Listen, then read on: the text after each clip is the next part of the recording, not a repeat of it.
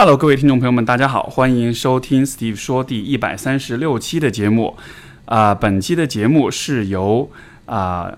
我我们 Steve 说有终终于有了第一个赞助商了，这其实是我特别开心的一回。然后这这本期节目是由钻石生产商协会 DPA 啊、啊、赞助播出。然后呢，DPA 是一个由全球七大钻石开采公司于二零一五年五月组成的国际性行业联盟。作为独立的第三方非盈利机构，DPA 不直接参与销售行为，它致力于天然钻石的传播与推广，重新定义天然钻石，增强消费者对天然钻石情感价值的了解。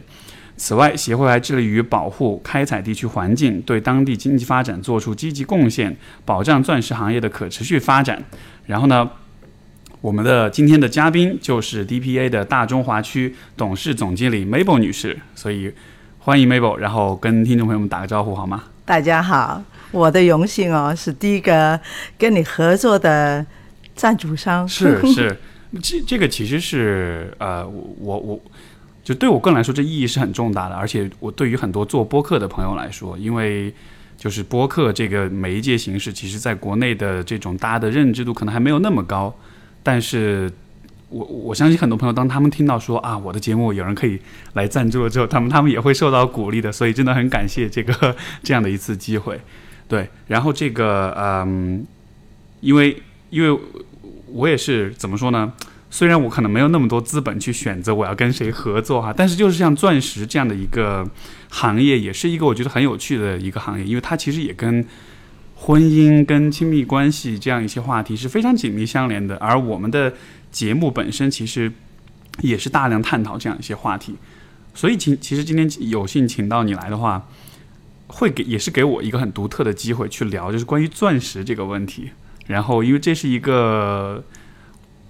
作我作为男生，我可能平时只是会想一想，但是我不会专门跟人聊的话题，所以欢迎 Mabel 的到来。那所以，嗯，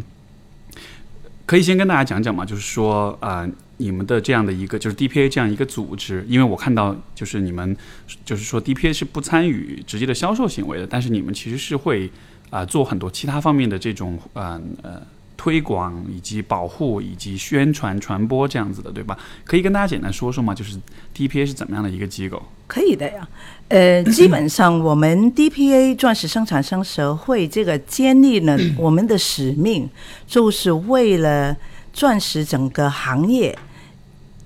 给到带头跟教育的一个功能，因为在市场上面没有一个独立代表。呃，钻石行业的一个协会，然后在过去的十几年里面，没有这一个中立的一个声音，呃，来带动，呃，或是介绍，或者是把最新钻石行业的一些呃消息分享到给消费者，或者是业内的人，或者是媒体的人。那我们知道，过去十年实在在信息方面是很发达的，有很多数码平台啊，很多。呃，社交平台呀、所以没有一个独立的声音在那么大量的一个速度呃快的一个社会里面去呃有一个声音的话，很快整个行业就基本上没声音了。所以有鉴于此，我们七大的钻石生产商开采公司就呃成立了这个联盟。我们是我们的会员。呃，七个，但是他们占总的钻石产量百分之七十五，所以是一个非常有代表性的一个行业协会。那我们的工作就是要把钻石的一些知识、最精准的一些内容告诉消费者，呃，通过不同的渠道，呃，让消费者知道，哎，现在买钻石是代表什么的一个想法。呃，跟情感有什么关系？怎么连接这个情感的一个一个素材？明白。呃，你也有讲到，就是你们代，就是你们代表了百分之七十五的钻石生产商。现在一年有多少天然钻石会被开采出来？我不知道这个这个是否有统计。呃，这个不好说，因为是呃。开采当然是有一个计划性，其实钻石开采是一个很漫长的一个工作。对。然后从地理环境里面，你先要用很高科技的一些器材去探索哪里有钻石，因为钻石是在地深底下，呃，很深的、很在低曼的那个那个地方，对，呃，要开采出来的，所以首先要先用一些很高科技的一些数机器去探查在哪里会有钻石矿的可能性。那钻石它是在地幔里面，呃，形成在火山爆发的时候，从地深底下带上来这个地幔，所以它要开采才能发掘出来。那这一个呢，就是需要去探索，知道哪里有、这个开采。一般这个呃金玻璃岩，就是在那个那个 Kimberley Pipe 带出来的那些钻石。它一般都是在很偏远的一些地方，那开采的工程也因为是完全是要不是很冷，要不是很热的一些地方，所以就是要先开探索有多少，估计一下有多少的量的呃钻石的机会，然后先试探看看是真的有的没有，然后再估计一下，用机器估计一下有多大的范围是有钻石。光是这样说说，就已经好十几二十年的一个工作。是，然后之后以后呢，你再开采出来，在开采的过程里面又又是几十年的一个工作。然后，所以基本上你是你现在有在采的矿里面，你大概是知道它每年的产量是有多少。它像是一个概率一样，就是好像你大概知道这个地方有。多少钻石？但是实际上能采的不采，就能否采得到？这其实像是一个感觉像是买彩票一样的。呃，现在好很多了，因为有高高科技的呃素材，因为它探索以后，它实在是一个呃商业的一个行为嘛，所以他们肯定要计算它预计出来有多少的钻石，然后它需要投资多少的人力物力在里面。当然是不是百分之百准确，因为你开采出来的量或者是它的质量你是不知道的。对，就比如说它是属于大属于什么精度的，你在探索的时候你是不知道，你只知道有多少量，所以这个就是有时候还还真的是很很花时间去做，所以这个这个钻石的价值就在这里，因为它是第一。大自然给到你的一个馈赠的一个大自然的礼物哈，然后你是呃十一年到三十五一年的那之前的一个一一个历史的一个这个其实是这其实是我之前我因为这次播客我专门做了一点点这个 research，然后就是关于钻石这个东西本身，然后它的形成时间就是十亿到三十五亿年。然后，呃，我之前做了一个简单的计算，就是人类存在大概是百呃大概是五百万年左右的时间，然后钻石的形成是十亿到三十五亿年前，嗯，所以也就意味着，如果钻石是在如果一年有三百六十五天，钻石是在一月一号产生的的话，人类是到了十二月二十九号才出现的，所以所以我我觉得你这样子去想这件事情，其实蛮。我觉得是蛮神奇的，就是说你可以在那么长的时间之前形成这样一个东西，然后它花了那么多时间去形成，然后你把它戴在手上，就从很单纯的那种就是想象当中，因为因为人对时间的感知其实是是很弱的，就是我们只能看见我们就通常我们想时间都是以我们这一生为一个跨度。但是你人是很难想象十亿年 是有多长时间的，没错呀。但是就十亿年，那是很长很长很长的时间。对，所以就是我们我们看这个钻石，必须要用用一个情感跟时间的角度去看。那呃，比如说你戴一个钻石在手上或者身上，你实在就是带了地球的一个历史，嗯哼，在你的身上。这样子说，我觉得。其实就好像它和那个，因为你知道，就是这就是钻石传统来说，它是总是是和婚姻有关系的，对吧？但是如果从时间的层面来说，我反而就觉得它好像不光只是关于婚姻的了。就虽然它传统上是跪下求婚这样子，但是就你如果把这样一个历史如此长久的，而其实你从开采的角度，就我想象啊，你想它那么小一块，然后你在这个地球这么大的一个地方，你能够把它找到，就这是多么小的概率啊！所以一个很小概率找到的东西，它又花了那么长时间形成，就。我觉得，当你把这样一个东西戴在手上，我觉得这种象征的意义其实是蛮有意思的。另外一点就是，呃，钻石本身每一粒都是独特的，嗯，因为它是带着在地里生产的时候，它曾在这个时间留下来的痕迹，所以每一个钻石它本身是完全独立跟独特的，没有两个钻石是一样的，就好像是人一样。哪怕你是呃 twins 啊，就是连生的那些双胞胎，对双胞胎，它也不是一模一样，它的 DNA 有也是有一点点的分别，还是独特的。钻石也是这样，每一粒钻石就代表着它本身的独特的时间认证，所以是用钻石来呃匹配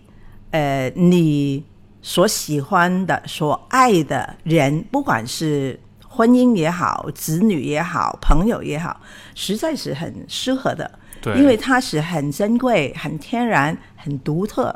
这个是我觉得关于人很有意思的一点啊，就是说我们是很喜欢去用一些象征物，嗯，去表达我们的情感的。这个，这个。我在想，动物好像动物当中也有哈，就是但是比较少。但是人类是一种尤其喜欢用这种呃物体去承载情感的，嗯，所以说，因为像说到关于钻石，我们首先想到肯定是关于婚姻，然后就大家的脑海里的画面一定都是求婚的时候跪下来，然后这个打开一个小盒子啊 这样子的。我不知道这个从从从你们的角度，或者说就是。也许从我们的这这种推理当中，为什么是这样的呢？就为什么钻石和求婚这个画面它是怎么联系在一起？这个我不知道有没有一些历史上的这种 是是从一个一个来源或者怎样的？呃，肯定是有一点来源的。但是我我举一个很简单的例子好了，比如说，呃，你女朋友跟你。不要说你女朋友了，跟我说我说我吧，没关系，可以说的，没问题。你的东西我不好说，就是比如说，我跟我先生没有结婚之前，对吗？他可能就是 A，觉得诶，这个人是我觉得我喜爱的，我喜欢的，我觉得一生一世可以跟他在一块的，我把我的真心交给你。对对吗？那那个时候所说的真心就是真假的真哈，一般的人就会说我把我最真的心交给你。那我们现在呃，我们作为生产商协会的这个平台，我们推广的是真如此心，真如此钻。我们用的那个真是珍贵的真，嗯最珍贵的是一颗心，最珍贵的如此心，我交给你。那真心有我们用真假跟珍贵，其实两个都可以的。但是我们觉得真心，你没有跟我说假话就已经是真心了。但是珍贵的情感、真挚的爱情，在深一层的那种感觉，就你说真心可以用嘴巴说。但是你真心爱我，就是珍贵的心。对，那你必须要用你的心去体会，对吧？对，我把我最珍贵的心交给你的时候，没有更好的东西可以代表你最珍贵的心，除了这个钻石，因为这个钻石它好像我刚才说是独一无二的，就好像你的心一样，也是独一无二的。然后它是自然的，它是有。长时间时间印记在里面的，就是你当然从你 say 我愿意的那一刻，或是你求婚的那一刻，你就是一生一世，你觉得我就把我的时间都交给你了，你变成我时间的印记。那这一个钻石，它那个闪耀的光芒，也就是可以时时点亮你们俩的生活，或是提醒你。你们的生活有爱的存在，或者是见证你的爱的存在，庆祝你的爱的存在。所以从这个角度来看，你钻石跟真爱或是真心去爱一个人，是真的是可以画画上这个等号的。不单单是男女的情感，实在有很多关于爱的，哪怕是我爱我自己哈。现在比较年轻的的人，他们也会想，哦，就是我也没有男朋友啊，没有女朋友啊，呃，那我就不要买钻石，我不要想嘛。也不是，因为你对你自己的爱，实在是最起步的一个爱，对吧？因为你能先爱你自己。那然后你才能把这个爱去分享给到你周边的人，所以你你对自我成长，你去用一个钻石来在你的人生旅途上面，你可以跟自己画一些庆祝的标志，也可以的呀。那种情感嘛，就说那种你真的很想要把，就是可能这个世界上最好的东西给他，然后当你去想什么是最好的时候，嗯。我觉得通常我们会想的，要么可能是非常昂贵、非常珍惜的东西，要么可能是需要花很大的努力才能够得到的东西。就就人们对于价值的衡量其实就是这样的，对吧？要么就是所有人都认为珍贵的东西，要么是你自己需要花很多很多的时间精力才能得到的东西。但是我觉得这一点呢，呃，我我有一点不同的意见。我觉得最珍贵的东西，有时候啊，往往也就是最。最自然就在你身边的事情，呃，当然我们外在的一些东西是有价值的，呃，就说钻石好了，钻石有很多不同的级别，有很多不同的呃精度啦、大小啦、颜色种种。我们主推的，我们不是说越大越好，呃，越怎么越好，我们觉得。你觉得哪一个是适合你的？嗯，就好了。对，因为我们觉得是一个爱的象征。这个爱，你觉得哎，是你所需要表达的那种就可以。那我们说到最珍贵的东西，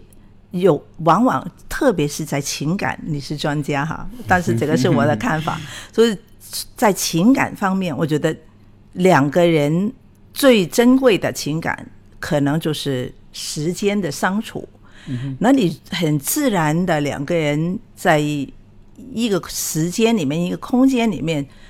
生活的很愉快，这个是用钱都买不回来的。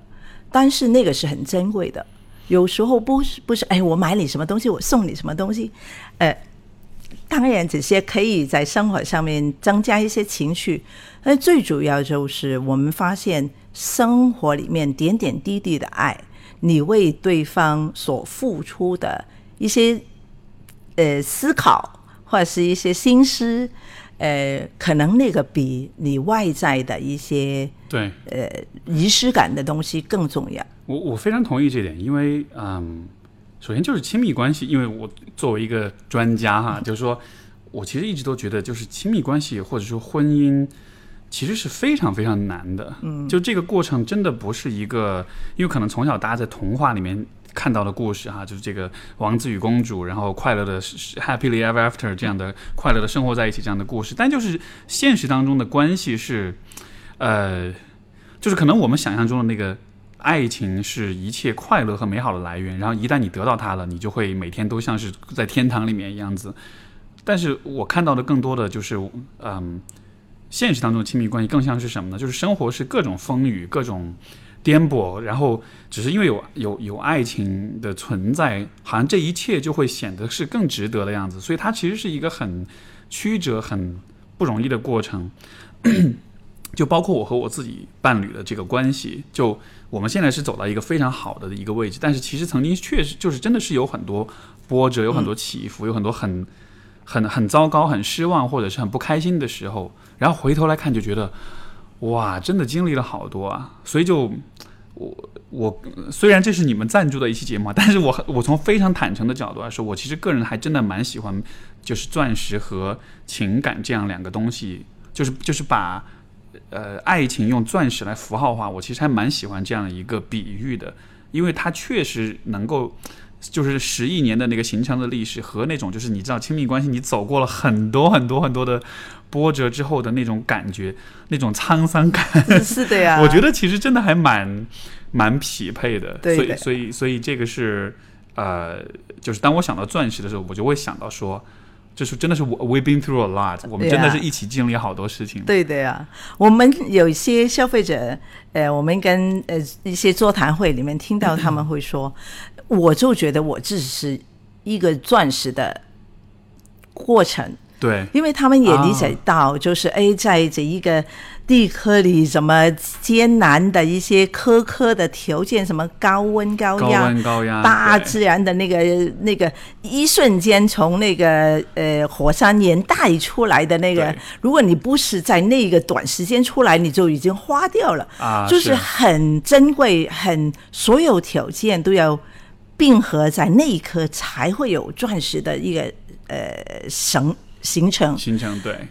就好像一个人，他们觉得，哎，其实我从一路走过来，我也好像钻石一样，我是哇，经过很艰难的、很 很还就是很高温高压的煎熬，才到今天有一点点的成就啊，或者是到今天这一个位置，或者是呃，到今天已经结了婚啦，有小孩了，或者是刚刚有一些情感的一些交流，或是自没有结婚，但是在事业上面做到什么样的一个位置，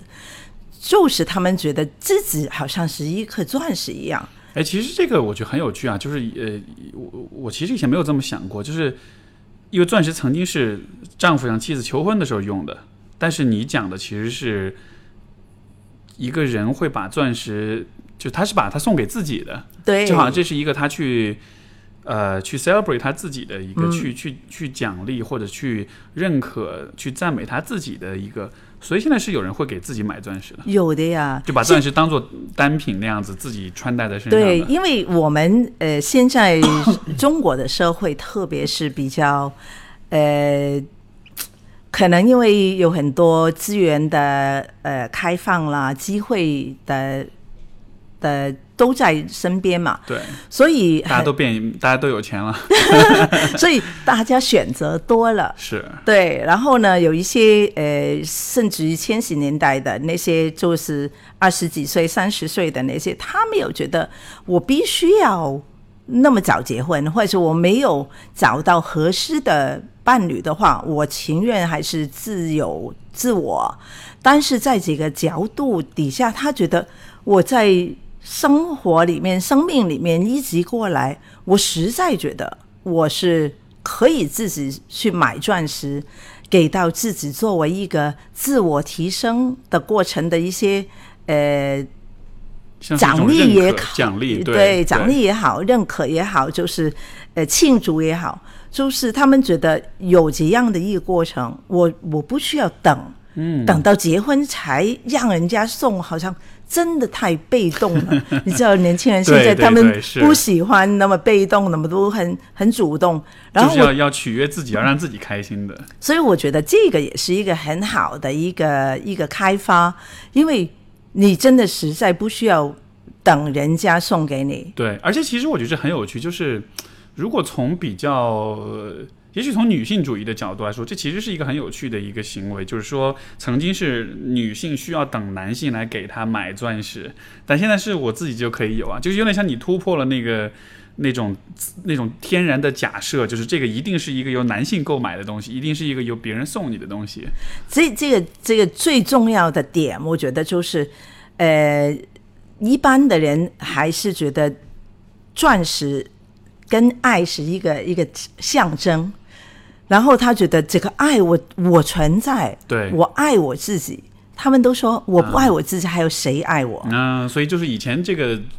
钻石代表的爱是一个人对另一个人的爱，但它其实也是可以成为一种自爱的一种。没错，啊，哎，我很喜欢这个概念，因为这其实和，因为我们在心理学上也会讲说，就是呃，一个人和自己的关系其实也是一段很重要很重要的人很际关重要，系。对的。所以像是你是在爱你自己的，所以就像是你给你自己求婚一样，我要永远爱你，然后做出这样一个承诺，哇，这个意义一下就升华了，很有趣哎。所以，所以，所以，而且我不知道那我不知道，比如男生会不会也会给自己买钻石这样呢？我有很多朋友哦，不不有些一点点可能，因为我现在做钻石，就特别留意身边的人有没有戴钻石啊。呃，我有一些男性的朋友，他们非常喜欢钻石的。啊，那一般他们就是有些是钻石的戒指，有些是耳钉比较多一点点，啊，对，没错 就是很大的一些耳钉，然后好几个一起戴。bling bling，对很闪亮的。所以，哎，现在真的是男性呃喜好钻石也，我我们也觉得是有一点点趋势的，就是特别是年轻的一些男孩子，他们真的是喜欢我自己买钻石给到自己，也也觉得钻石不是女性所独有的呀，就不是说只你男生不是说买了就永远都只能给女生戴的，对对就像你知道现在很多情侣都是男生花很多钱给女生买包，但是买了之后上街的时候，女生都说你帮我背，所以全部都变成女包男背这样子。对，呃，这这个蛮有意思的哈，所以就是呃。我其实真的从来没有从这个角度考虑过，所以就是说，其实钻石也可以是一个你对你自己爱的一种象征，而呃，像我们刚才有讲了，就说人是很需要一些东西去寄托自己的情感的一些物件，对吧？所以，因为这其实让我想到我，大概在我应该是在中学的时候，我当时读过一本有一一个留学生他写的一本书。是他是在韩国留学的一个一个中国人，然后他当时就讲，其中有一段我现在都记得，印象特别深刻。他说他当时就因为他自己一个人去留学，因为那时候很早，就留学的人其实非常少。他当时去了之后，他就给自己买了一个戒指，当然不是钻石戒指，他可能穷学生买不起。但是 他戴上那个戒指之后，他就说那个那个戒指就像是一个一直都存在的一个陪伴一样，就是他在很孤独的时候，他在非常呃失落、非常难过、想家的时候，他就好像会会摸摸他那个戒指，就好像是那成了一个呃。让他安全，让他安安抚他这样一个存在，然后就当他摸那个戒指的时候，他好像就会看到他是在安抚他自己，所以就好像是，所以我觉得就很有意思，就是呃，我们买这样的一些呃任何的首饰吧，你把它带在身边，虽然它是一个客观的物理的一个冷冰冰的没有灵魂的存在，但是在人的眼中，它是有灵魂、有情感在里边的。而且在你需要支持、你需要嗯一些温度的时候，你真的觉得它好像是有温度的。是的呀，呃，你刚才说到有灵魂这一个这一个说法，我们也是从一些调研里面，呃，在座谈会里面，一那些呃被访者他们说，天然钻石就是有灵魂的，他就说这一个它的闪光跟它内涵的爱意在里面。呃，就有点像你刚才说的那个分享留学生的一个故事。我自己的故事也是，啊，我在二零一六年、一七年的时候就去了缅甸去工作。那个时候是我自己一个去，我先生跟我女儿还在上海。啊，那我在那个阶段里面呢，就是呃全靠我手上的钻石戒指，因为我的这个是我的呃订婚戒指啊，哈很，漂亮。我戴上就从来没有脱过的了，就是从来从来没有取过，不不脱下来的。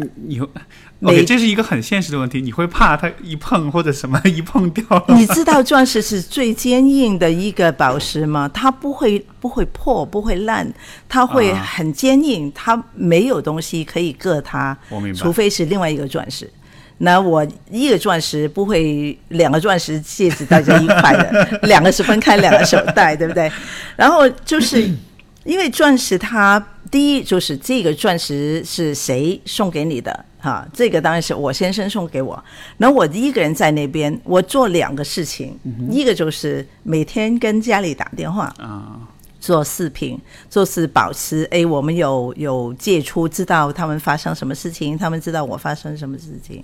就知道不是虽然你是独单独一个人在外面，但是你没有觉得孤独的那种感觉。另外一个呢，就是因为打电话一个晚上，可能就是聊个半个小时就已经了不起了嘛。你剩下来的那个二十三点五小时怎么办呢？就是全靠这个戒指。然后你就是哎，有什么觉得有点压力？你觉得啊，我需要有家人在我旁边的那一刻，你会就也就是摸着这个戒指，或者你看着这个它的闪光，你就觉得 OK，他们在我身边。我做任何事情都可以的，都有他们在我身边。所以这个为什么我们把这个 钻石订婚戒指也好，结婚戒指也好，或是任何人送给你的钻石实物，你带着身上，就是它不停的用它钻石的闪光，没错，会见证你每一颗的思念，或者是会。呃，引发你对他们的爱意啊，见证你们的感情啊，庆祝你们一一路走过来的一一段路啊，所以我觉得戒指或者是钻石的东西戴上就不要脱下来啊，这个是很关键的一个事情。这这个戴多长时间了？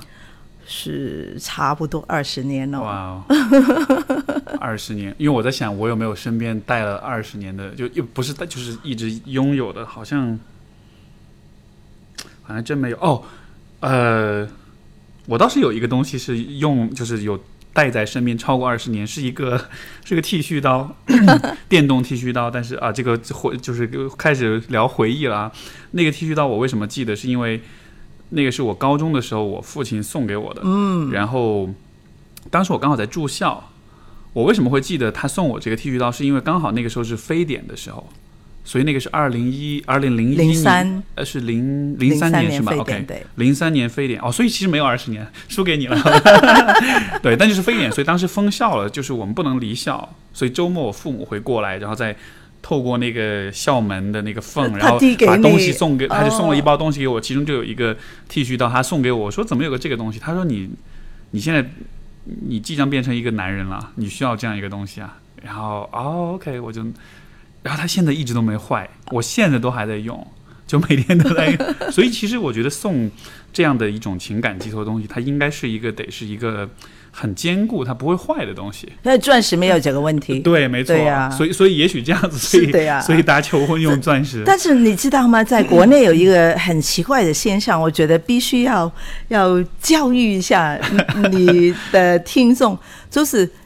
中国的消费者可能就是以前的那种概念下来，就哎，你要求婚、求婚、结婚，必须要戴这个这个钻石戒指，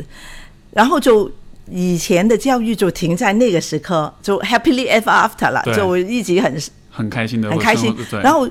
后面的东西都没说，所以我们现在 DPA 做的工作呢，是说实在就是接上以前的那个。你结了婚，你这个戒指必须第一要戴着，第二，很多人会收起来，因为他可能怕掉了或者是怎么样。这个就是一个一个，其实是不需要怕的。我我跟你说哈，这个是事实。很多朋友跟我说，他怎么会丢了他的钻石戒指呢？就是他戴着手上脱下来洗手了，脱下来洗呃洗碗了，脱下来削饭了，脱下来洗澡了，然后就丢了。你不脱下来是不会掉的，因为你不会掉了你的手指头的嘛，对，都在你手上的嘛，反而不会掉，不会坏。有很多人就是你越怕掉，你越脱越这样，就养成习惯，经常会取下来，所以反而那个弄丢的概率对，我是一直没没脱，就二十年还在我手上，那这个是很重要的，因为你我们也说，呃，seeing is believing 啊。哦，out of sight, out of mind，就是你你不你看对你看不见就想不到。如果你那么爱你的一个人送给你的一个钻石戒指，你都不戴着，你爱对方的情感是需要培养的。你没有一条线牵挂着，或者是提醒着你，很多时候我们就 就。理所当然就没有没有想了，没错。很多事情你也是专家哈，在情感上面，就是当一段情感变成是理所当然的，那就对方当帮你做很多事情，你都不会觉得心想，没错，因为你做你应该做的呀。是因为因为我我非常认同这点，因为其实，在亲密关系里面，我觉得，因为大家都会说什么是爱，对吧？就到底真爱是什么？然后我们可能很多人的想象是真爱是鲜花，是婚礼，是很多很美好的东西。但是我自己的切身体会是，我觉得真爱其实是生活中的每一个选择，就是有很多很多细小的选择，这些选择全部加在一起，构成了你跟另一个人之间的关系。比如说，比如说你看到对方的衣服或者袜子扔在地上，你是帮他捡起来洗掉，还是你就让他扔在那儿？比如说你呃，对方没有给你及时回微信，那一瞬间你心里面有点不爽，你是跟他说你的不爽，还是还是想到哎算了，其实我不用跟他讲。也许他就只是忙而已，就是有很多这种小细节。然后，如果你每一个选择都，就是在每一个细节上你都选择了往那个更差一点，或者是更不利于关系的方向去选的话，你一天做一千个这样的选择，然后这一千个选择加起来就会让你这一天对这个人的爱都少一点。但是如果你每一个选择都往那个正向的方向去走了的话，因为这个有的时候真的是很主观的，比如说。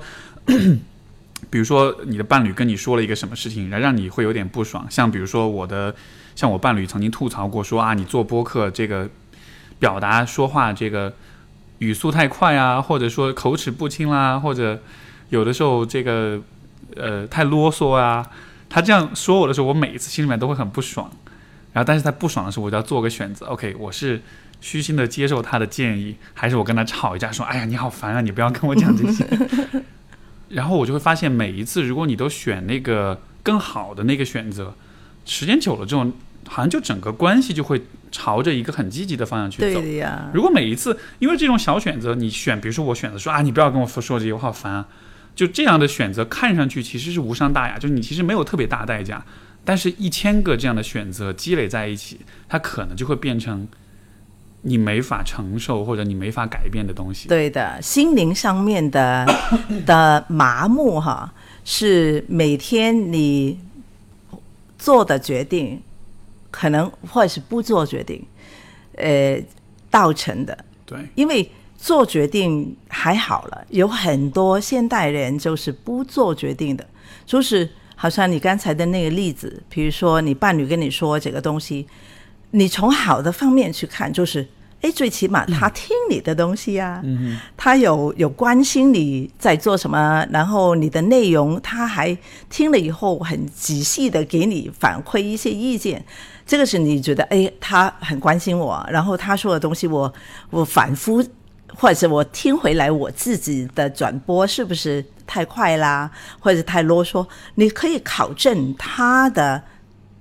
给你的一些意见是否你同意。这个是好的一个做法，你不好的做法就是你说我不同意你，你说我我觉得我说的挺好的，对。我我很多听众还是很喜欢我的，我说的不好，他们会什么越来越多人喜欢听我，所以我觉得你的那个建议我不接受，对，但是你还是有思考对吧？但最不好的就是你麻木不做任何的批判。你以为你没做，但是实在你在心里面就叠了一层麻木在上面。没错。那你把你这这肚肠哈，这个麻木的肠越建越高，到最终呢，你的灵敏，你的心里面的灵敏度就很低。是。那你就是他好的给你做的，你看不见；他不好的给你做，你也看不见。没错，就等于是一个陌生人，对不对？这个你，我觉得这涉及到一个非常重要的问题，就是其实就我们每个人都想象我们可以得到一个很好的、很优秀、很出色的伴侣，但是其实和一个，我们就假设你运气好，你遇到这样一个真的很出色的一个一个人做你的伴侣，刚好你爱他，他也爱你，对吧？就如果你真的运气很好，你遇到这样的人，就是和这样的人在一起相处，其实是很。是很需要勇气的，嗯，就是因为我们面对，嗯，优秀或者真正发自内心自信的人，因为这让我想到，就是我前两天刚好有有这个，嗯，有跟来访者谈到这个问题，就是，就当对方是个发自内心出色的人的时候，就是比如说像我刚才举那个例子，就是我伴侣会跟我讲说，我比如说录播课的问题啊这样的，就当他那样跟你讲的时候，如果你是选择维护你自己的自尊心。你就会觉得说，哇，我我不要自尊心受损，然后你就像你说进入那种麻木或者是否定的状态，装作没有听见。这其实是一个更容易的选择，这是一个更多的时候我们会更，就我们更倾向于去往这条路去走，而更难的选择是，我接受当下我自尊心暂时受损，但是我坦诚的相信说这是对我有帮助的一种反馈，尤其是当这是来自于你的伴侣、你身边亲近的人，就你必须得相信，虽然当下他们让你有点不舒服，但是他们。指出的问题是真的会对你有好处的，就是这种暂时牺牲一下当下的那种自尊心，或者是任何的不舒服的感觉，去去让未来的自己变得更好，就是这是很难的事情。所以我觉得很就是许多人在 他们在处理自己的亲密关系过程中，就会有这样一个问题：可能他的伴侣确实是很不错的，但是很多时候他自己没法承载起对方的那种优秀。有的时候我是很诚实的跟你讲一些你应该怎么做可以做得更好，但是就你知道，有的时候人们就会觉得啊，你就是在否定我，在批判我，然后就变得很防御，然后就变得很很很这种，你你不要跟我讲这样的。那你有没有发现？我觉得中国人是有一个很好玩的地方，特别是越亲密的人，他们。赞颂对方的机会越来越不高。嗯，他我我不知道你有没有呃留意这个这个情况，就是不熟的人哈，在外面的很比较很真的点头朋友，对，你赞美对方的很多，因为不熟，你觉得哎呀要要。赞美多一点点，让人家觉得哎，你是一个友善的人呐，怎么样？笑容也多一点点。但是到家里面，你觉得哎，大家都已经结婚了嘛，都 很没错，一家人了嘛，一家人了。为什么还有那么？我不觉得虚虚伪啊，只是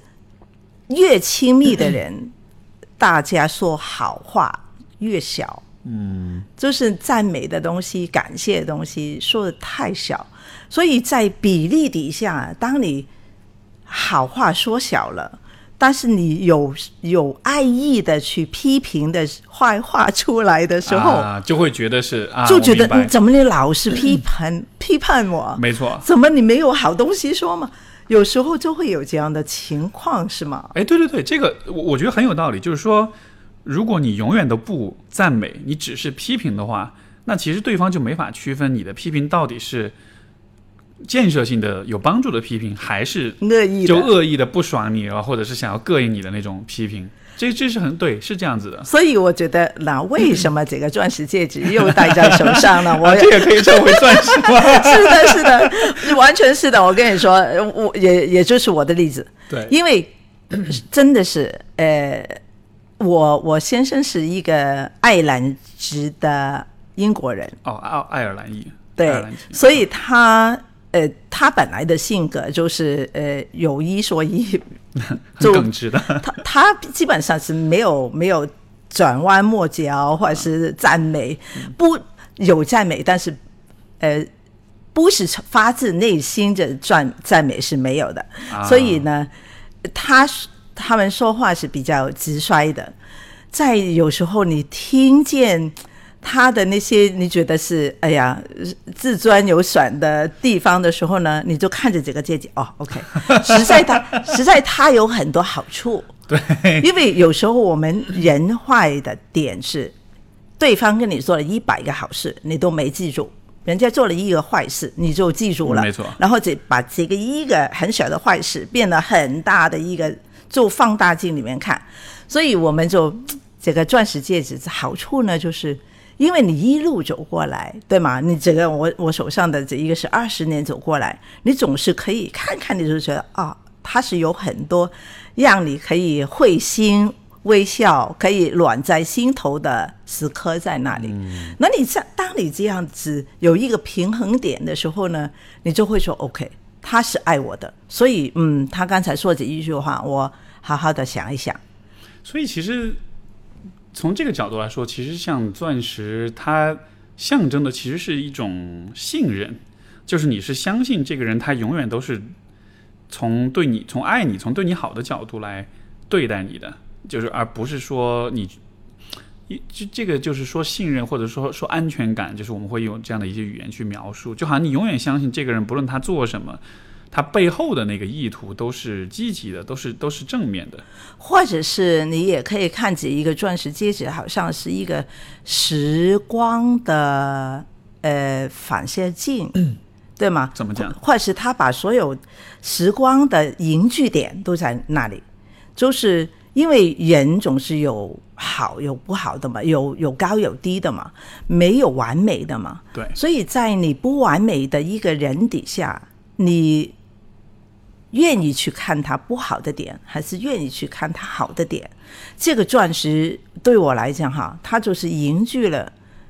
对方好的东西在里面。嗯，那我就是每一次好的东西他做了，我就看一下，嗯，就记在里面了。对，然后呢，下次不开心的时候，他把我弄得生气的时候，我又看一下，OK，想起上次，OK，还是挺可爱的时候，那我就不能生他的气了。是，而且而且如果再进一步去说，就有点像是，因为钻石总是总归还是有瑕疵的，嗯，对吧？所以我觉得这又是一个象征哈，一个很很有意思的比喻，就是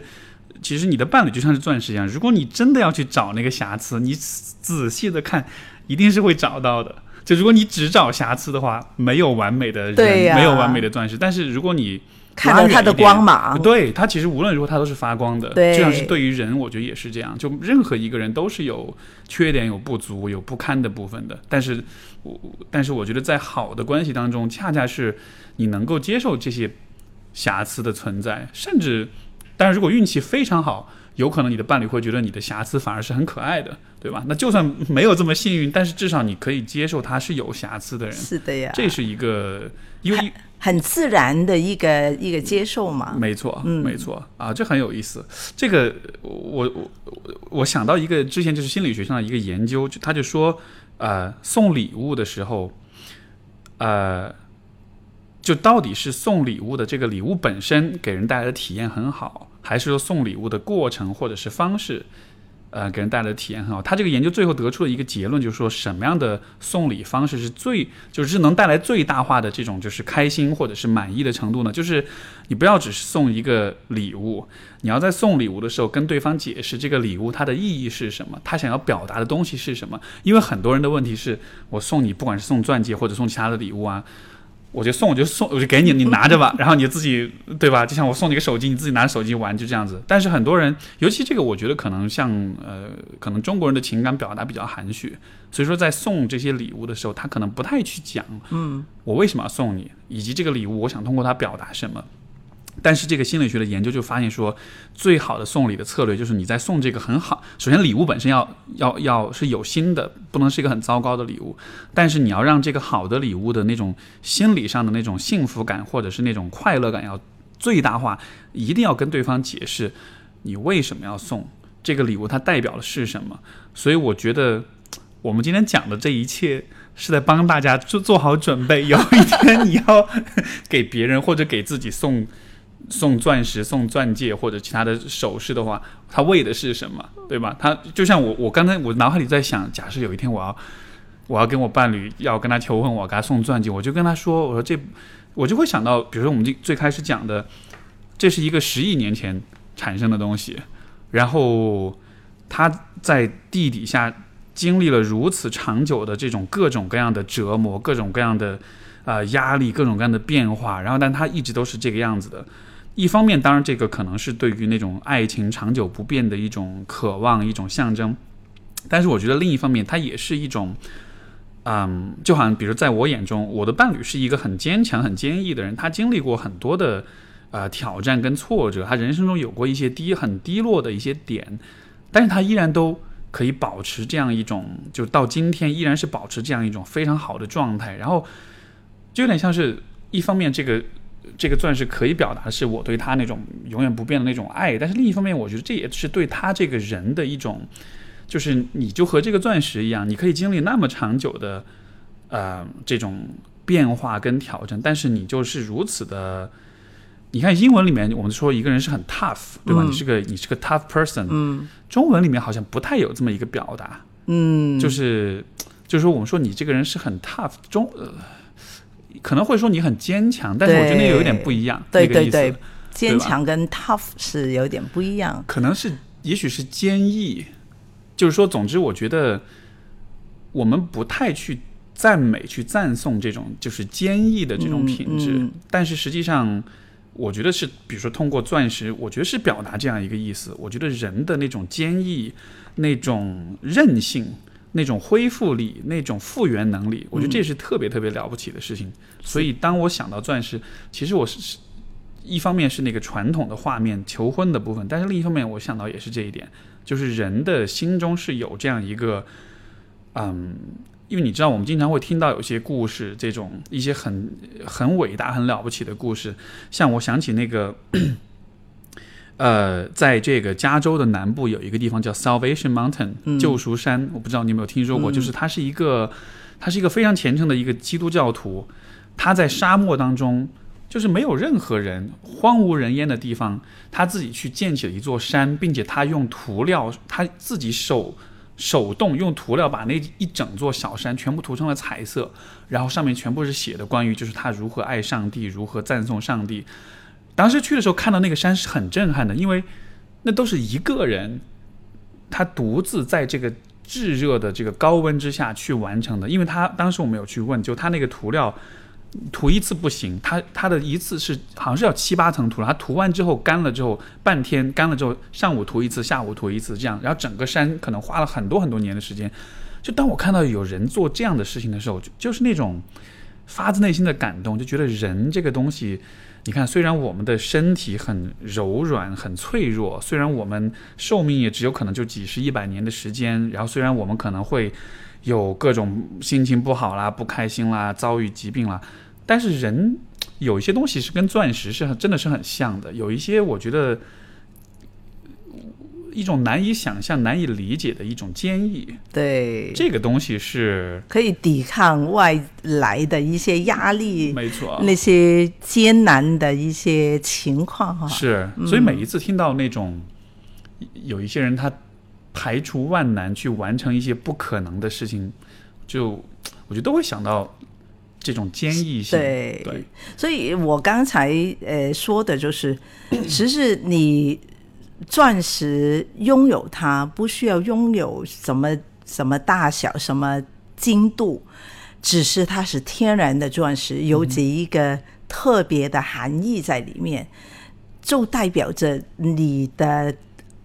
情感不变也好，或者是对方的那种能力也好，这个只大小实在不重要，真的是。当然，你有你自每个人有自己的预算嘛，每个人按照你自己的预算，按照你自己的能力，呃，买买到你最喜欢的东西。对，哪怕它是很小的，但是我觉得，因为我我有看到一些年轻的呃朋友们，他们就是。会买一个小的钻石戒指给到自己，然后他就觉得这个是我自买的，然后就是这个钻石跟我一样。我说非常好啊，呃，然后他说等我什么什么什么时候我要买什么另外一个，他们就有现现在种草对吧？对，就是种 草。所以我觉得这个实在我们的点是真的。呃，人的情感或是爱，都在这个钻石的呃特点里面体现出来。它是天然的、独特的、珍贵的，这个就是完全是匹配呃情感上面，或者是一个漫长的一个呃爱的路上嘛。不管那个爱是什么的爱，现在也有很多人就是。三代的哈，因为正好那些呃千禧年代是三十来岁哈，他可能已经有小孩了，但是妈妈也是比较时尚的那种，五六十岁的那种，他他自己买了钻石，因为他正好那是这个年代结婚有呃钻石戒指，然后他什么。呃，周年庆啊，他先生也会送他，然后他自己也觉得，哎，那么好的钻石，我妈妈结婚的时候，或是他那个时代里面是没有这这个能力，或是没有这个资资源，呃，没有这个机会。那他们呢，现在就是会买给妈妈，也会买给他的小他的孩子，就是呃很多元化的一些一些爱的一个展示哈。现在就是我们当然从我我们的立场哈，看到钻石的呃场合，对就其实就它代表的意义是更多样对。越来越广，就是凡是你觉得跟爱有关的，你都可以用天然的钻石来作为一个代表，一个象征。没错，这个是一个我觉得关于人类一个很有意思的一个一种一种现象，就是虽然这个现代人类是相信说。啊，这个稍微稍微开个脑洞啊，就虽然现代人类是相信说物理世界是一个冷冰冰的存在，嗯，因为因为就从从笛卡尔开始就提出了这个身心二元论，就是 mind and body，这就是身和心是分开的，对吧？我们内在就是内在，然后外在这个桌子、这椅子、这一切，它都是没有灵魂、没有没有没有温度的冷冰冰的存在。就虽然理性上我们是知道这一点的，但是其实你看人的话，从感性的层面来说，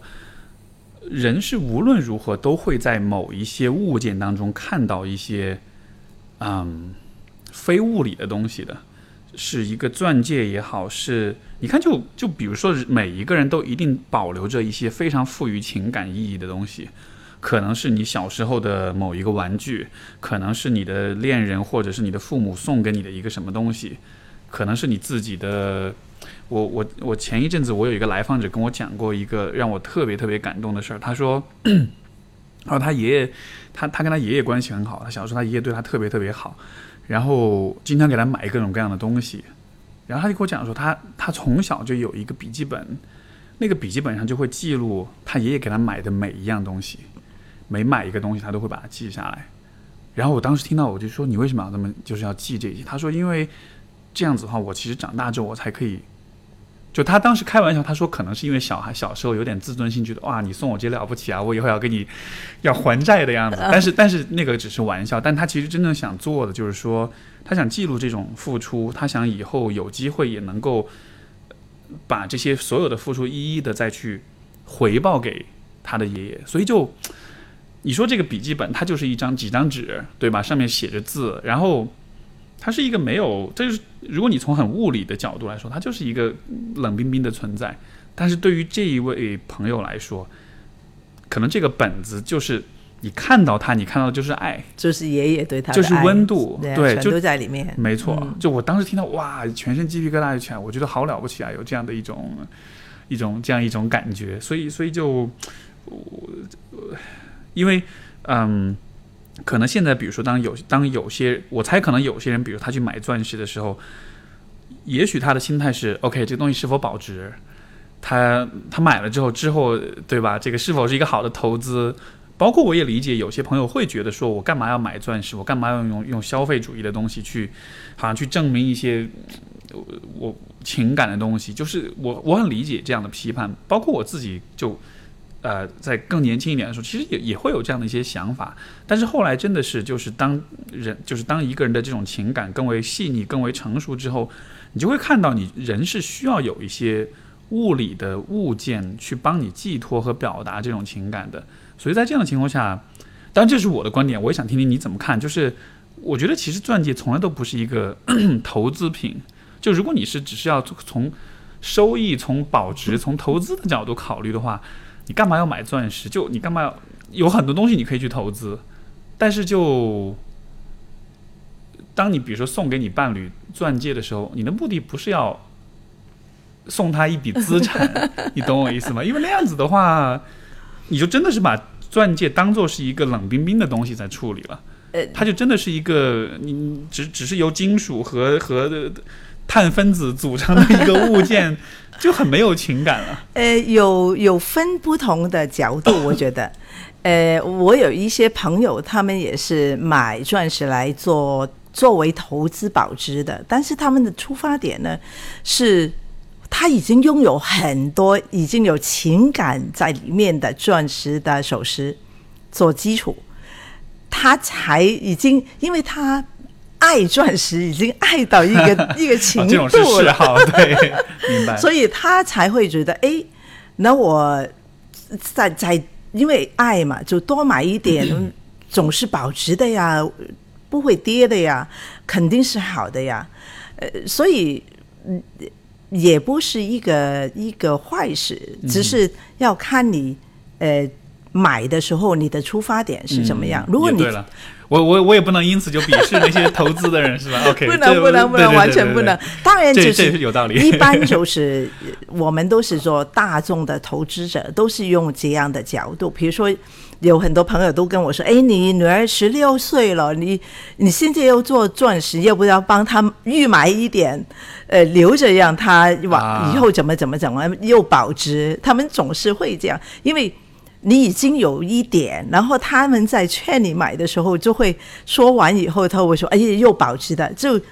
总是你买现在这个东西不会掉，价钱不会下来，总是你现在买比你几年之后买你还合算一点点。啊哦，所以所以其实也是它也是有这种投资保值的这种意义，就是这这方面的这个是肯定有的，因为。因为钻石它的产量，我们刚才都知道它有多困难，嗯对吗？要经过多漫长的一个过程才能到达人的手上，所以这个肯定就是它的价钱，呃，是慢慢的上升，随着那个呃人民对于钻石的呃渴渴望跟需求肯定会呃涨的。呃，另外一个真的是做投资的呢，就他们就是到那些拍卖行行里面买的那些，真的是超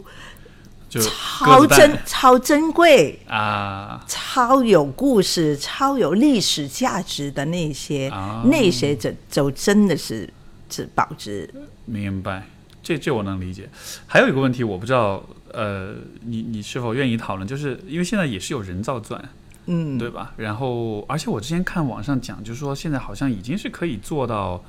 就好像跟真钻之间几乎就是。是我我不知道啊，就是就是好像就说是很接近的这种了，而且它的成本、它的价格是比天然钻石要低的。那这样这样的一个状况，你们会怎么看待呢？我们看待它是一个人造的一个钻石，跟天然的钻石是两个不同的价值产品。天然钻石我们刚才说了，它是大自然给到你的礼物，是从一个历史的角度，从时间的认证，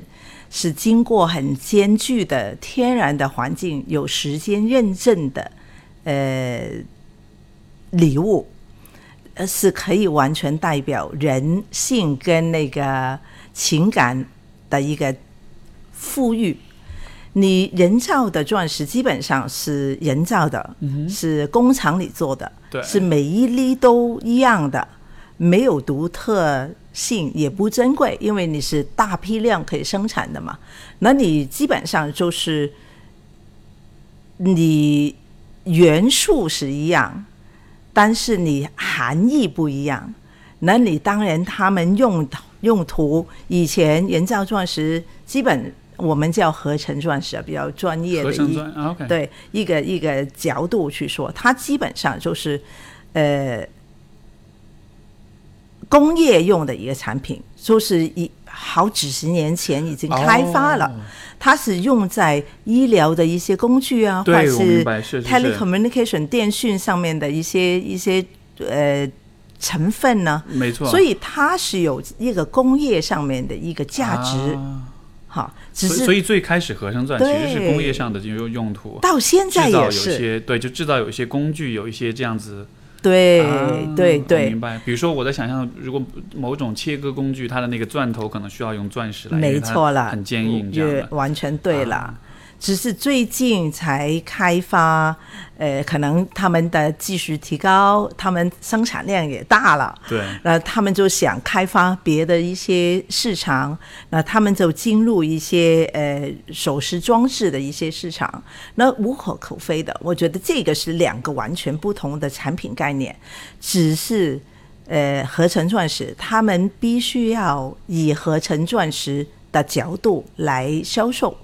不能。问水摸鱼的把合成钻石以天然钻石的角度卖给消费者，明白。这个分得很清楚，合成就是合成，那就好了。天然就是很珍贵的，很很可以代表情感的，嗯，两个东西是不冲突的。这个其实让我想到，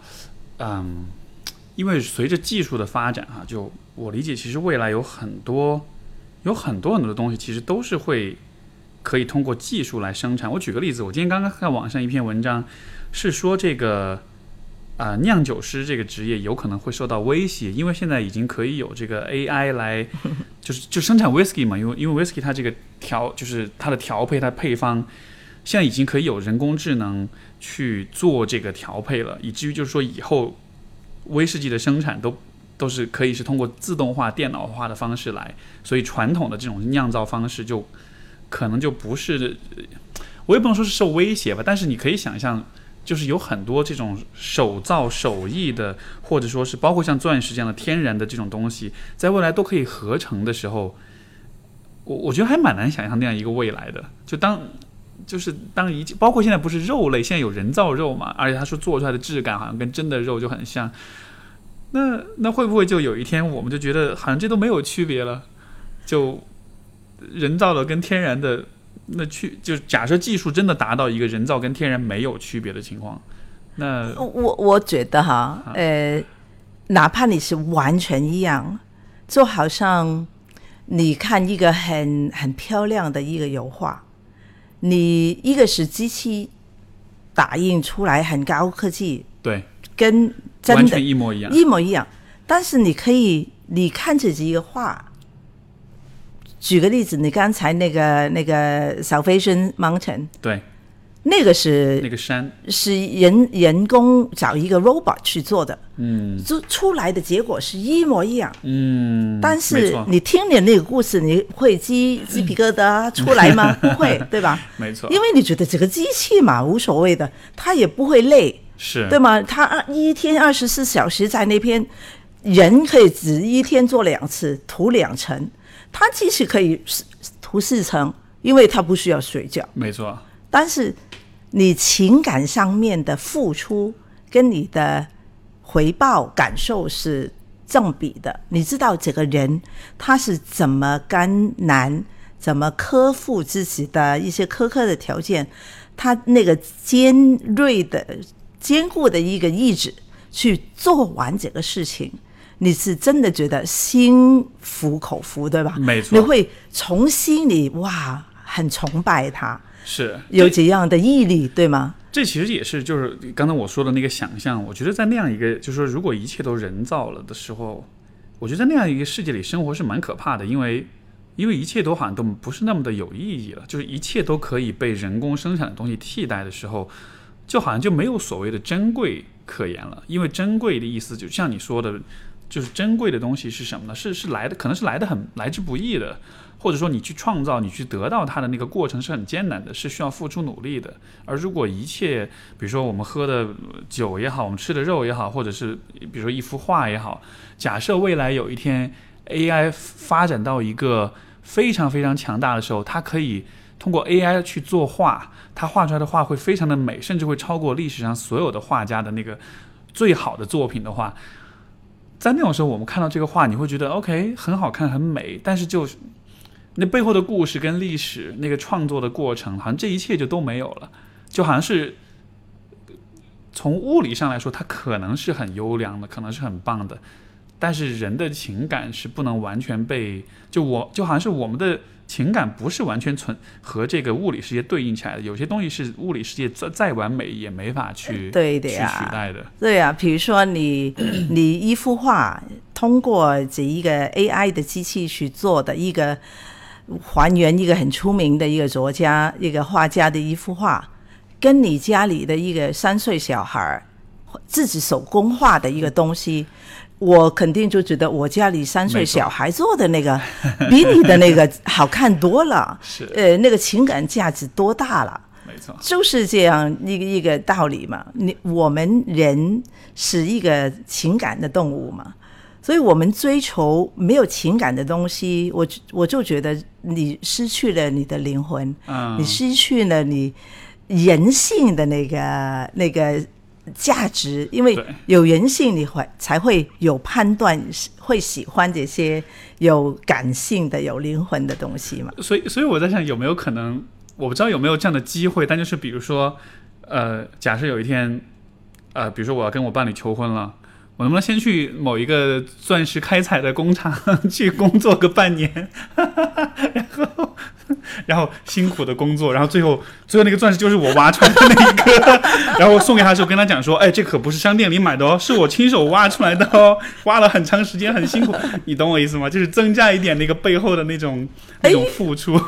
可可能哈，你索性就带他去一个钻石矿里面，让他去感受。两个一起感受，然后你在那边就啊挖、挖 一个过来求婚，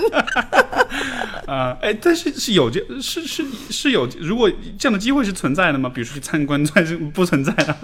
对啊，我也想啊，钻石矿应该不会告诉别人是在哪里的吧？不然大家都跑过来挖了那样的。有的，比如说你在波斯湾纳，嗯，呃，对波斯湾纳，他们那边是有一些钻石的展览馆啊，啊都在都有的。呃，矿呢可能不一定 会到。因为因为呃，因为像以前比如说美国那个西部淘金热的时候，大家都是拿一个那个。那个个网在那个河里面这样弄，所以我想象中挖钻石也是一样的，就石头跟那儿筛筛对他们那。个时候就把那个那个工业变成是一个旅游旅游的点，啊对。对啊，如果就如果能那样子做，可能还蛮酷炫的。对，所以所以就是说到这种就是合成合成和天然的话，其实呃，就还是它的它所赋予的情感价值是不一样的。所以从你们的角度来说，其实也并不冲突，就是大家愿意去买合成钻也 OK，但只是说你需要知道你你买的是什么。对、嗯你，你对消费者有权利要知道。对，因为因为我在想说，就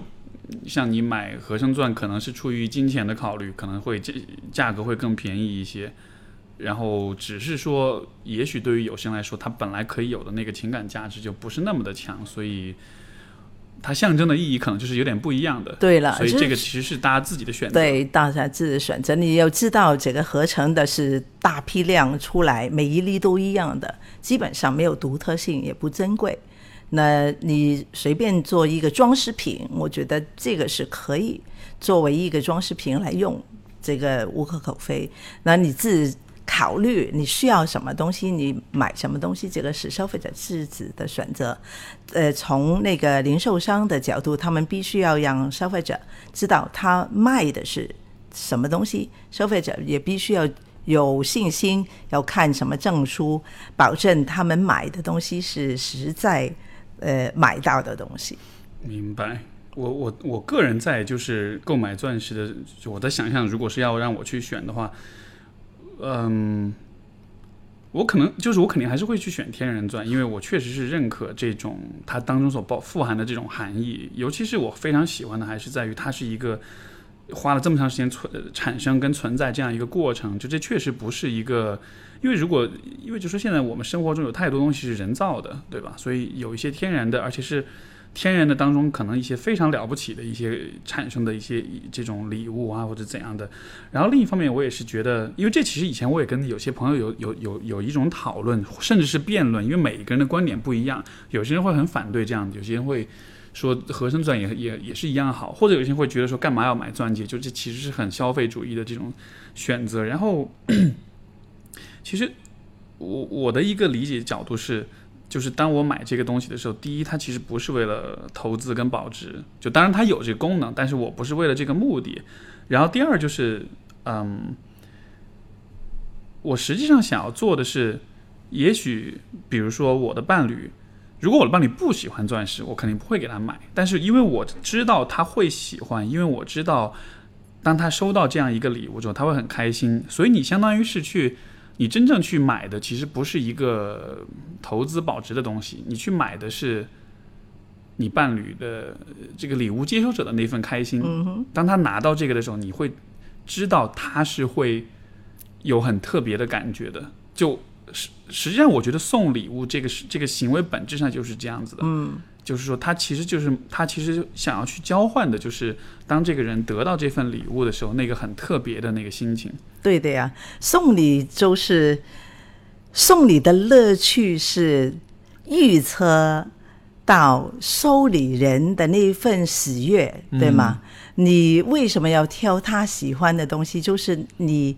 要他收到你那份礼物的时候的那份喜悦，让你心满意足。其实就是这一个过程，不是你花了多多钱买了什么东西，对，而是第一，你知道我喜欢什么，这个是重要，对吗？第二就是你买东西，你是花了心思去取悦于我，对，没错。所以实在是那份心意，呃，大于一切的东西。而且你送的这个礼物，如果是送了之后，然后就收起来、藏起来，放在压在箱底了，这个也不行的。对，所以你必须有机有机会啊！一天你真的伴你送你伴侣这一个这个钻石戒指，必须要他长久戴着不脱。哎，对，所以这其实是钻戒这个这个概念，其实很应该说是很聪明，甚至很鸡贼的地方。因为你送了就送了，你还得必须天天戴手上，因为传统的要求是你必须这样子做，对吧？所以就相对于其他的礼物。嗯，因因为更好的礼物一定是这个人可以更经常看到的，对吧？如果一个礼物是，因为我记得以前小时候，像我们家那个，就是送给外公外婆有些礼物，他们就觉得啊，好珍贵啊，是比如说比如一盒吃的就存起来藏起来放在柜子里，然后过一段时间就发现过期了，然后就扔掉，觉得啊好可惜啊。但如果是就他能够立刻拿出来享受享用，或者他就摆在那里好看这样子的，就包括就是以前呃。我小时候我一直不能理解，就是送礼为什么要送，就是类似像艺术品、像装饰品这样放出来的吗？对我一开始觉得这有什么意思？有因为你知道，就可能男生那种很很直男那种思维，觉得没有任何实用价值，你知道吧？但是后来慢慢就理解，其实它的意义是在于它放在那儿，第一是好看美观，第二就它实时提醒着你，哦是。包括包括，比如说你出去旅游，你买那种纪念品回来，它是同样的意义，就是它这个东西本身没有特别的价值，像冰箱贴啊，像这种一个一个一个杯子呀或者什么的，但是它实际给你的呃带来的实际的效果是，它能够把有些回忆附着在这个物件上面，把有些情感附着在上面，从而每次你看到它的时候，啊。最有美好的回忆带回来，心里的温暖。是因为如果你想，我们生活的世界里面所有的物件，我们看到的时候都不会有什么回忆或者是情绪的反应的话，那是一个多没有温度的世界啊！或者说，为什么像家相比于酒店是更有温度的？因为家里面的很多东西你看到是有回忆的，对啊，都是你个人独特的一些。呃，生活经验的一些回忆点嘛，没错。所以这个是我我我最最早就是因为我伴侣他很喜欢买各种这种小玩意儿啊，就是什么冰箱贴啊，包括各种纪念品。我其实很烦，我觉得哎呀，你干嘛要买这东西？家里没 一大堆了，对啊，就很麻烦。但是但是后来我慢慢也开始接受这样一种呃这样一种，就是你用一从当你从一种更细腻的角度去去看你的环境，去看你所拥有的东西的时候，是可以有很多。你是可以通过这样的方式，把有一些感受、有一些回忆，就是像是永久的封存在、永久的固定在这个地方的，然后它就永远都不会流失。如果如果有一天，假设比如说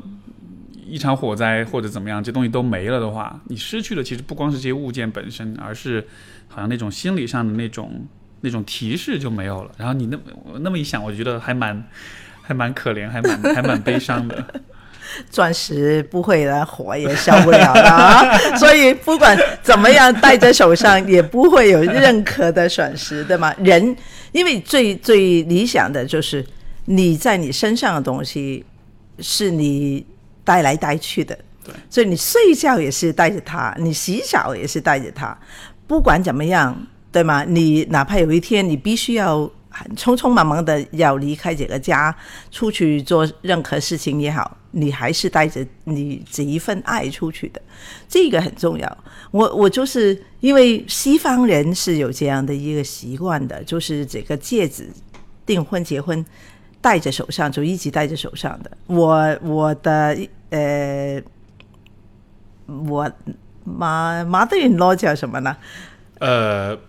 婆婆吧，应该婆婆对对对，她我戴上，因为这个呃订婚戒指嘛，我戴在手指上是戴在里面，先戴嘛，就是啊第一个戒指是在里面的，对，然后结婚戒指是 我就套上去了嘛，然后我婆婆看会说，哎，你怎么怎么结婚戒指没戴在里面？我说为什么呀？她说最靠近你的心的。哦，我说哦，OK，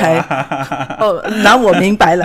呃，但是订婚戒指必须要戴着，结婚戒指也必须要戴着，然后呢，最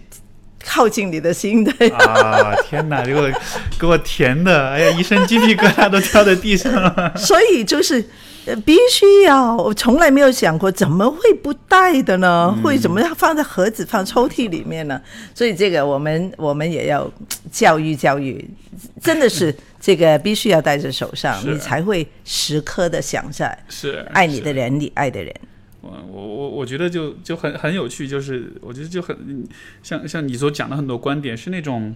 让人觉得有点小肉麻，然后有点小浪漫，但是这样，但是我又觉得这很重要，因为其实我我觉得我们的生活里还是很非常非常需要这样的有些很细腻，像你说要离心更近一点，就这种小细节是我觉得是必须得有的，因为如果生活中没有这样的，就就你知道它很肉麻，你也知道它只是一个说法而已。但是至少我听到的时，我是很愿意去相信他的，因为如果人是纯粹的啊，我带了近远有什么区别呢？对吧？如果人都是纯粹的、理性的、跟科学的、跟这个 客观的的话，那好没意思。对啊，是需要有这样一些小的点缀的。可能我是特别感性、特别相信爱的一个人，嗯可能也是为什么我做了这个工作的对啊，我在说，如果你不相信，你干嘛要做这？你肯定就不会做这一行了。对，因为我觉得，首先我我个人我是相信爱，嗯哼然后呃，我觉得爱是所有周边的人，呃，不单单是你你家庭或者是你最亲密的人，爱是实实在你一睁眼，你看到所有东西，不单是人哈，你事物、动物都是有爱的存在，所以你爱是，你可以说爱是一个生活的态度。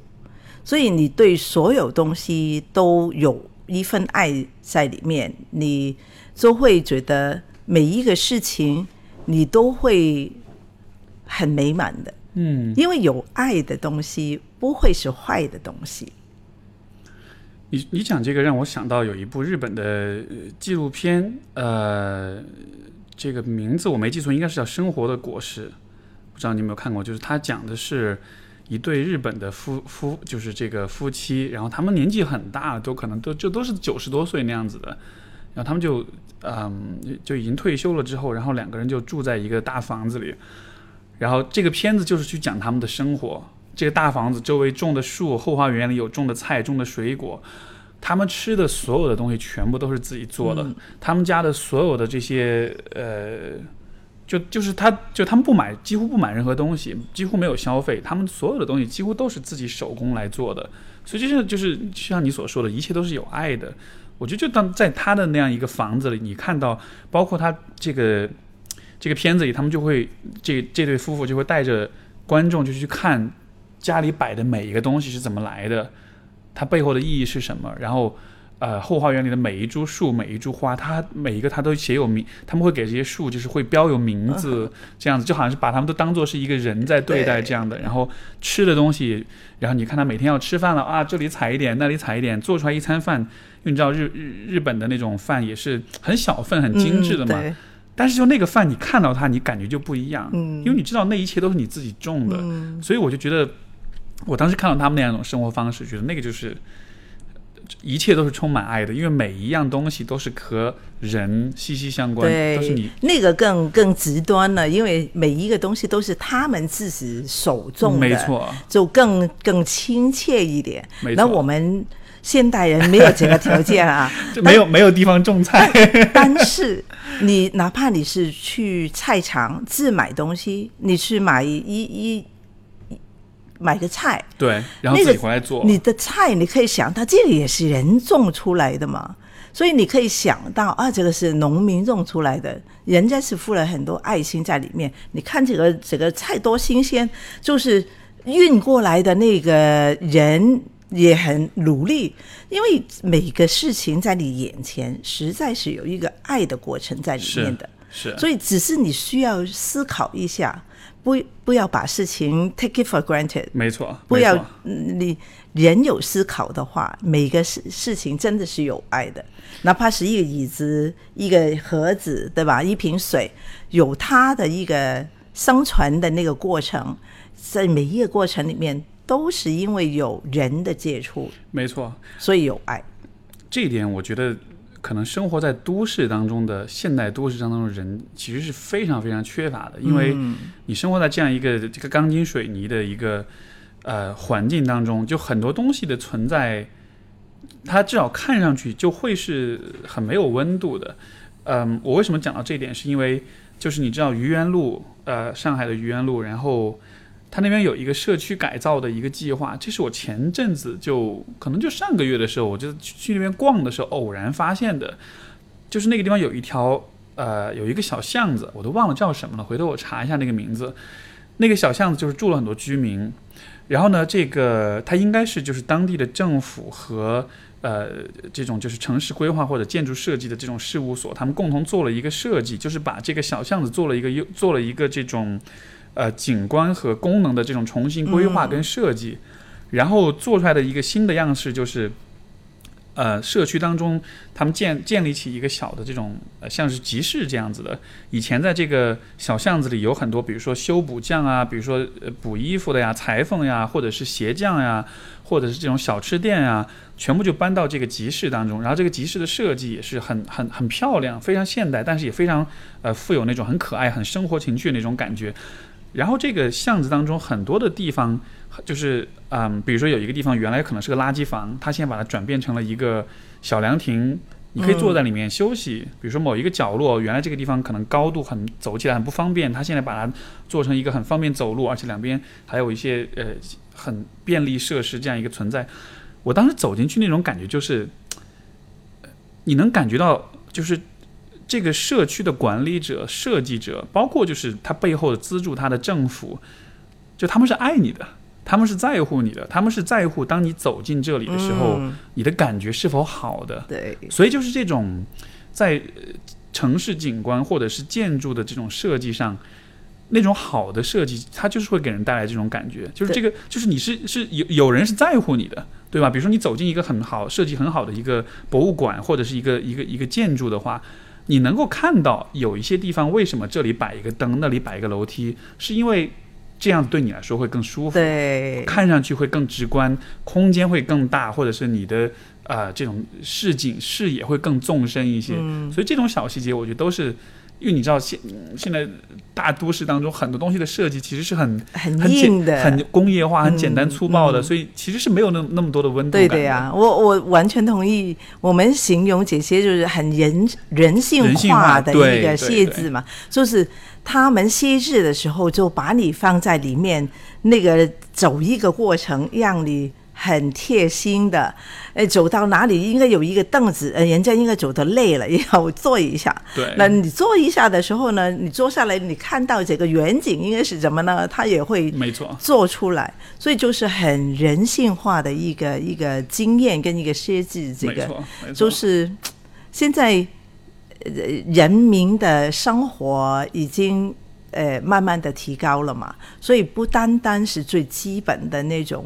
呃，简简单的果腹的那种生活，还是提升呃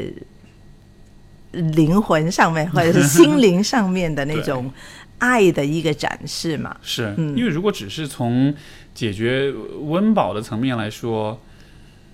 要吃饱饭其实也没有那么难。对吧？就是在现代现代我们在大城市里面可以这样说。对，就就我意思说，从对于现代，对于绝大多数现代人来说，其实像比如在中国，我觉得要吃饱饭的，可能对于百分之，也许百分之九十的人来说都不是太大的问题，对吧？就可能有一些地方很贫困啊，这样，但是至少你能够生存，我觉得这不会是一个特别特别大的问题。但是能够吃饱饭和你你你觉得生活中是有爱的，这是两个非常不同的事情，因为在有一些地方可能可能生存不是那么的条件不是那么的好，像比如说有一些这种农村的这种社区的开发的项目，你会看到呃，因为这也是以前我我最早的时候曾经在一个公益机构、社区发展的公益机构任职，当时我们就规划过这样一些一些想法，就是说，比如说这个社区可能它不是特别富有，大家的那个人均收入啊，可能就都不是特别高，但是还是会希望在这地方建设一个这种就是全民健身的这样一个一个区域，有一些器械大家可以去使用。包括前段时间我看了一个，我觉得还蛮感动的一个视频，就是有一个。有一个这个有一个很也是一个贫困县的一一个呃一不是一个村非常穷的一个村的村长，这个村里面全是留守的老人，然后他们生活也也挺艰苦的，那个环境也挺糟糕的。然后当时他是因为这些老人就是嗯身体状况不是很好，然后呢，但是他们又没有办法做很剧烈的运动，像跑步啊这样子的。他当时带着这些老人练瑜伽，嗯，结果后来这个村。就成了一种风潮，嗯，然后所有的老年人全部开始练瑜伽，以至于最后去拍这个片子的时候，你就看到那些老年人他们在那个村里面做瑜伽，他们可以做很多很标准的瑜伽的动作，而且大家会一起做，他们甚至还会开运动会，嗯，就是大家去比较看谁的那个姿势做的最标准，然后大家会聚在一起讨论关于瑜伽的问题，包括他们的身体健康也因此就提升了很多。所以就是当你看到这样的一些现象存在的时候，你就知道说。这些东西跟生存没有关系，它跟经济、跟金钱没有直接的关系，对吧？但是这是对人的一种关怀，对，是是对你身边的人，包括对你自己一种有温度的、有情感的一种关怀。所以就这个东西，我觉得你像在上海这样一个地方，大家都忙着挣钱的时候，这种精神，我觉得是蛮容易被忽视或者被放在一边的。所以我们要把这些，我我觉得。每个东西都是从一个个体开始，对吧？对，我们只能从本身一个一个本人开始去去出发点。那我们今天聊的钻石的这个话题，就是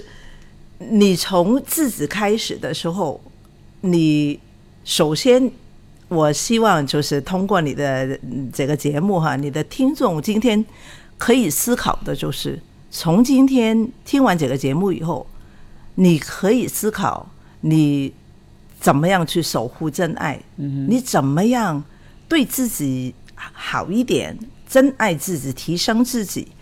也也是一个想法。或者是你从身边的人，你怎么样可以只是细心一点去观察他们对于你所爱你。付出或者是做出的一些点点滴滴的动作或者是事情，然后你用欣赏的眼光，或者是用呃感谢的一些话语，呃，或者是认可你会做的一一些呃行动，来回答或者是回应这一个对方给你。点点滴滴的爱，我觉得这个就已经是很好。我们有这个思考，然后再看看用什么行动来守护真爱。是，因为我觉得就处在这种现代都市的生活消费社会，其实我觉得人很容易进入一种麻木的状态，就是我拥有的所有一切，不无非就是一个消费品，无非就是我花钱买来的一个东西。然后，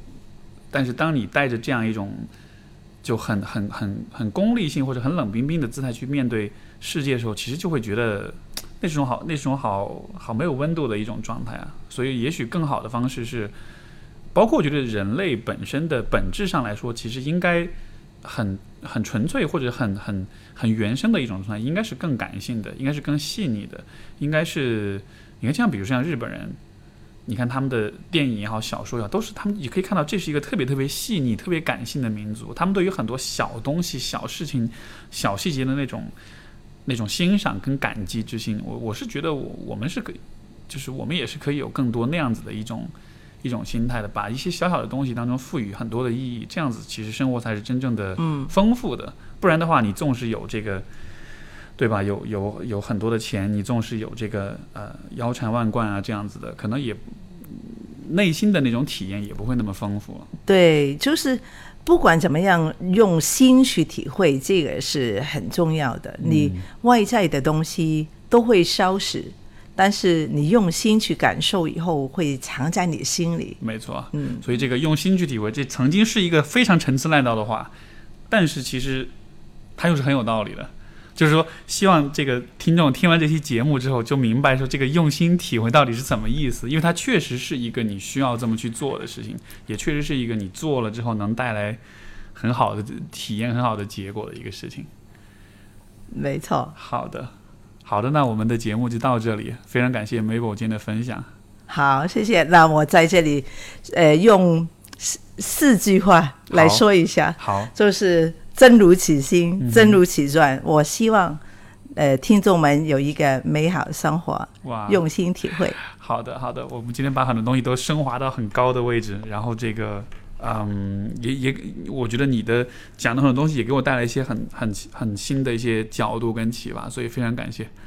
谢谢你，Steve，好的，那我们这期节目就到这里，各位听众朋友们，我们就下周再见，拜拜。拜拜。